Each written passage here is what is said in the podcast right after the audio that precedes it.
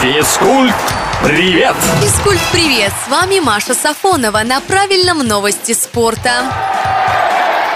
Определились все участники 1-4 футбольной лиги чемпионов. Борьбу за победу в главном клубном турнире планеты продолжат Мюнхенская Бавария, английские Манчестер Сити и Ливерпуль, Бенфика, Вильяреал, Атлетико, Реал Мадрид и действующий обладатель трофея Челси. Первый этап четвертьфинала назначен на 5-6 апреля.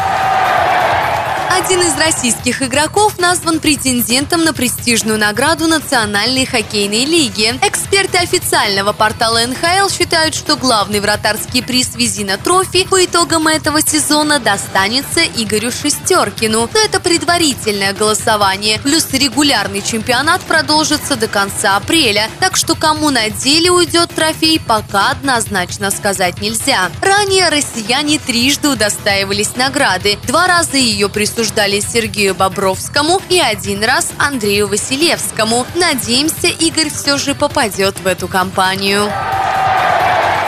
Стриминговый сервис Spotify официально стал генеральным спонсором футбольного клуба «Барселона». Одним из условий подписания соглашения на 75 миллионов евро в год было переименование домашнего стадиона «Барсы». Теперь знаменитая площадка называется не просто Camp Nou, а Spotify Camp Nou. Фанатском сообществе ведут споры, правильно ли менять название таких культовых мест, учитывая их историю. В прошлом году легендарный американский Staples Center был также переименован по спонсорскому контракту в Crypto.com арену. На этом пока все. Услышимся на правильном.